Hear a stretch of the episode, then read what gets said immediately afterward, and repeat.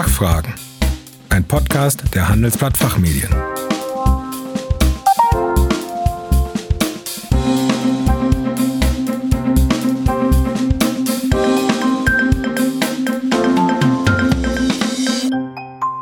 Herzlich willkommen bei den Handelsblatt Fachfragen. Sie hören ausgewiesene Experten zu Brennpunktthemen aus Wirtschaft, Recht und Management. Mein Name ist Kerstin Pferdmenges.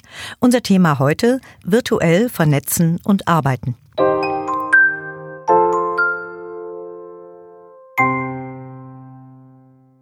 Die heutigen technologischen Möglichkeiten erlauben es, ortsunabhängig und flexibel in virtuellen Teams zusammenzuarbeiten.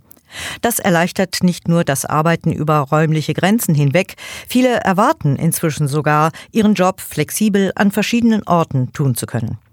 Und anders als vielleicht gedacht, lässt sich das eben nicht nur bei der jungen Generation beobachten, sondern auch bei älteren Beschäftigten. Aber unabhängig von den Erwartungen hat Corona viele Unternehmen in den letzten Monaten natürlich auch dazu gezwungen, sich intensiv mit diesem Thema zu beschäftigen. Und auch hier zeigt sich, viele sind noch gar nicht auf die Herausforderungen der virtuellen Zusammenarbeit vorbereitet. Dazu möchte ich Caroline Zielke einige Fragen stellen. Sie ist Change-Beraterin und New Work-Trainerin bei der Unternehmensberatung Dr. Kraus und Partner.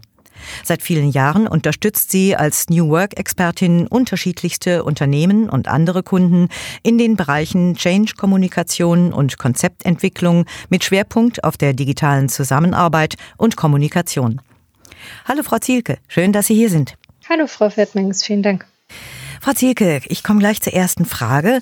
Warum ist es wichtig, in Unternehmen auch virtuell zu arbeiten und sich zu vernetzen? Ich glaube, es ist kein Geheimnis, dass viele Perspektiven auf ein Thema helfen, bessere Ideen zu generieren und auch äh, möglichst viel Beteiligung zu erreichen, sei es bei Innovation beispielsweise oder auch wenn es darum geht, eine interne Kampagne zu New Work-Werten voranzutreiben, so dass es aus meiner Sicht äh, immer ein Vorteil ist, wenn ich virtuell vernetzt bin und auch gemeinsam arbeiten kann. Und ich glaube, gerade jetzt in der Zeit ähm, brauchen wir nicht darüber zu diskutieren, wie wichtig es ist, dass Kontakt untereinander auch virtuell stattfinden kann, wenn ich eben nicht mehr die Möglichkeit habe, kurz mal eben ins Büro meines Kollegen zu gehen. Ähm, so es sich einfach zeigt, wie viele Vorteile es hat, wenn ich virtuell gut zusammenarbeiten kann und eben auch wirklich echte Teams entstehen können, die genauso arbeiten können, wie wenn sie im Büro wären und es wirklich regen Austausch gibt und ich mich auch über Standorte, Bereiche oder auch Hierarchien hinweg vernetzen kann. Und das ist einfach was, wo unsere Erfahrung zeigt, dass es sehr wichtig geworden ist in der aktuellen Zeit und ähm, auch wirklich viele Synergien und Potenziale heben kann. Mhm. Ja, ich glaube, dazu passt der interessante Begriff Corporate Social Networks. Könnten Sie dazu etwas sagen? Äh, was ist das überhaupt und wie werden diese Networks äh, bestmöglich in Unternehmen eingesetzt? Genau, der Begriff Corporate Social Networks ist vielleicht etwas sperrig. Also Social Media kennt inzwischen jeder und im Prinzip ist es, äh, sind Corporate Social Networks nichts anderes als unternehmensinterne Kommunikationsplattformen, sodass ich mir es vorstellen muss, wie beispielsweise das berufliche Netzwerk LinkedIn, ähm, nur in meinem Unternehmen, sodass ich als Mitarbeiter auch mein eigenes Profil habe, wo vielleicht meine Kontaktdaten stehen, an welchem Standort ich arbeite, aber auch ein, zwei Infos zu meiner Position, zu meinen Interessen und ähnlichem und einfach auch auffindbar bin für meine Kollegen. Und letzten Endes dienen Social Networks dazu, die Kommunikation untereinander zu fördern, sei es jetzt auf ganz formalen Kanälen und Gruppen, wie beispielsweise von der zentralen Unternehmenskommunikation, die einfach die neuesten Updates äh, an alle Mitarbeiter senden kann und es da ein Newsfeed gibt oder aber auch beispielsweise ein Management-Team, das äh, Blogbeiträge schreibt und so die Mitarbeiter zu den neuesten Themen auf dem Laufenden hält. Und am besten funktionieren Social Networks eigentlich dann, wenn viel Offenheit erlaubt ist. Also wenn ich als Mitarbeiter auch eigene Gruppen zu Themenschwerpunkten gründen kann, die mich interessieren. Um Ihnen ein Beispiel zu geben, ähm, wenn ich vielleicht in der Marketingkommunikation arbeite und weiß, ah, ähm, die Messe, die jetzt gerade bei mir im Land virtuell stattfindet, hat vor ein paar Wochen woanders stattgefunden. Und was haben denn die Kollegen da gemacht? Was ist denen so eingefallen? Kann ich da in den Austausch gehen? Und ähm, finde vielleicht eine Gruppe dazu und kann die in meine Gruppe einladen, um Ideen zu diskutieren und so auch wirklich selber Inhalte zu erstellen. Und meine Erfahrung in vielen Projekten bei der Einführung von Social Networks ist einfach, dass sie mehr Offenheit es gibt, desto höher ist auch die Relevanz der Beiträge, ähm, weil ich als Mitarbeiter das Gefühl habe, okay, ich werde hier gehört mit meinem Thema und kriege auch Fragen beantwortet. Und erfahrungsgemäß regelt tatsächlich die Community sich auch selbst. Also viele haben dann Angst vor zu viel Offenheit oder Transparenz, aber meine Erfahrung ist, die Menschen regeln das untereinander, wie sie es sonst im Büro auch tun würden. Mhm, mhm. Ja, das klingt danach, als würde ein solches digitales Tool oder auch andere äh, durchaus die Kommunikation fördern und das Arbeiten im Team. Können Sie das so unterschreiben? Ja, auf jeden Fall. Also ein wesentlicher Faktor, sowas digital zu machen, ist auch einfach, dass ich Informationen in Echtzeit austauschen kann.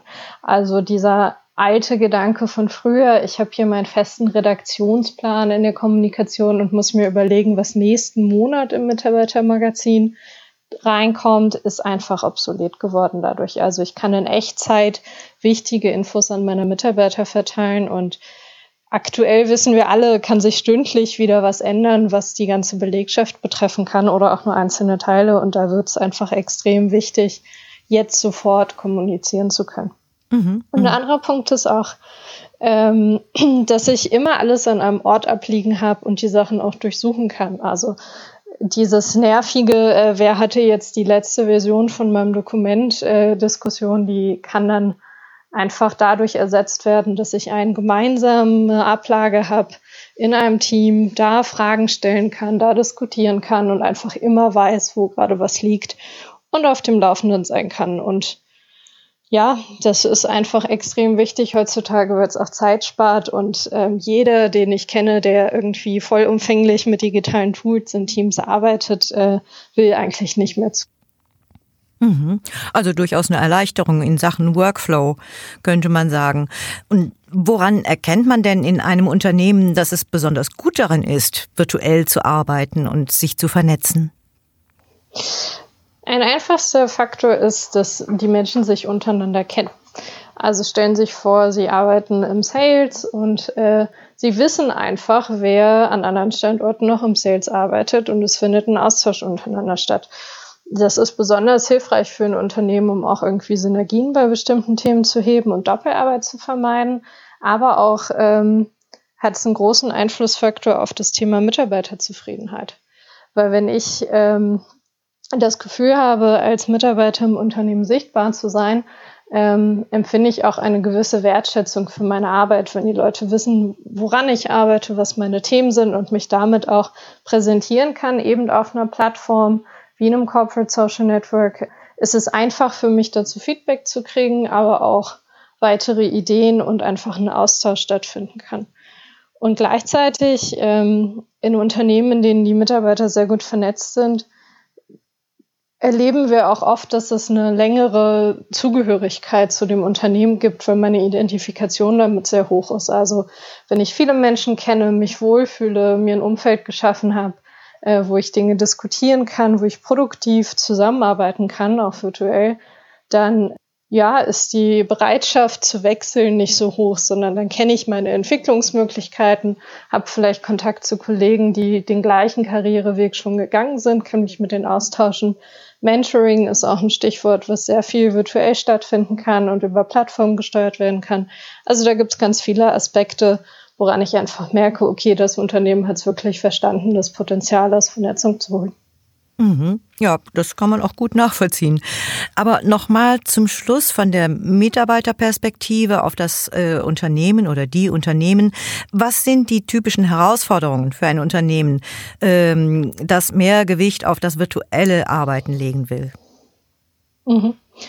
Also als Change-Beraterin ähm, werde ich häufig dann gerufen, wenn die Unternehmen feststellen, oh, wir haben hier ein Tool eingeführt, das hat uns wahrscheinlich auch einiges an Geld gekostet und siehe da, es nutzt keiner. Und dann herrscht immer erstmal große Ratlosigkeit, warum das so ist und äh, warum es denn nicht reicht, das Tool zur Verfügung zu stellen. Und unsere Erfahrung da ist ganz klar, dass ähm, viele unterschätzen, was das mit den Menschen macht. Um ein einfaches Beispiel zu geben, ist, ähm, viele haben Angst davor, was größere Transparenz bedeutet, wenn ich ein Collaboration Tool benutze und jeder sehen kann, wann ich zuletzt an dem Dokument gearbeitet habe, ähm, löst das bei vielen erstmal Angst und Unsicherheit aus. Und das ist ein Faktor, den man auf jeden Fall ernst nehmen sollte. Ähm, weil das auch kulturell verankert sein kann. Also wenn ich aus einem Unternehmen komme, wo ich traditionell noch einen Chef habe, der mehr über Kontrolle führt als über Zusammenarbeit und Wertschätzung, ähm, ist die Angst wahrscheinlich auch berechtigt. Das heißt, spätestens das ist dann ein Punkt, wo wir reinkommen als äh, Change-Berater und uns eben genau angucken, was für Probleme liegen hier auf dem Tisch und wie können wir die angehen, damit die Leute das Tool auch benutzen. Also leider reicht es nicht, äh, das Tool zu installieren und zur Verfügung zu stellen, sondern ähm, tatsächlich sollte man auch nicht unterschätzen, was das für eine Veränderung wirklich für die Einzelnen dann auch bedeutet. Und solche Tools sind eben nur erfolgreich, wenn sie flächendeckend genutzt werden. Sonst ist es leider rausgeschmissenes Geld. Ja, das klingt ganz danach. Frau Zielke, wir sind schon wieder am Ende. Vielen Dank, dass Sie heute hier waren und vielen Dank für diesen interessanten Einblick. Danke Ihnen auch. Danke, dass ich da sein durfte.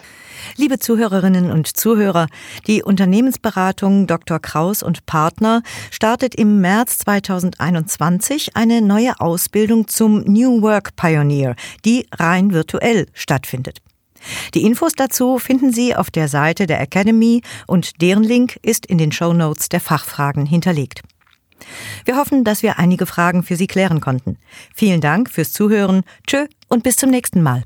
Das war Fachfragen, ein Podcast der Handelsblatt Fachmedien.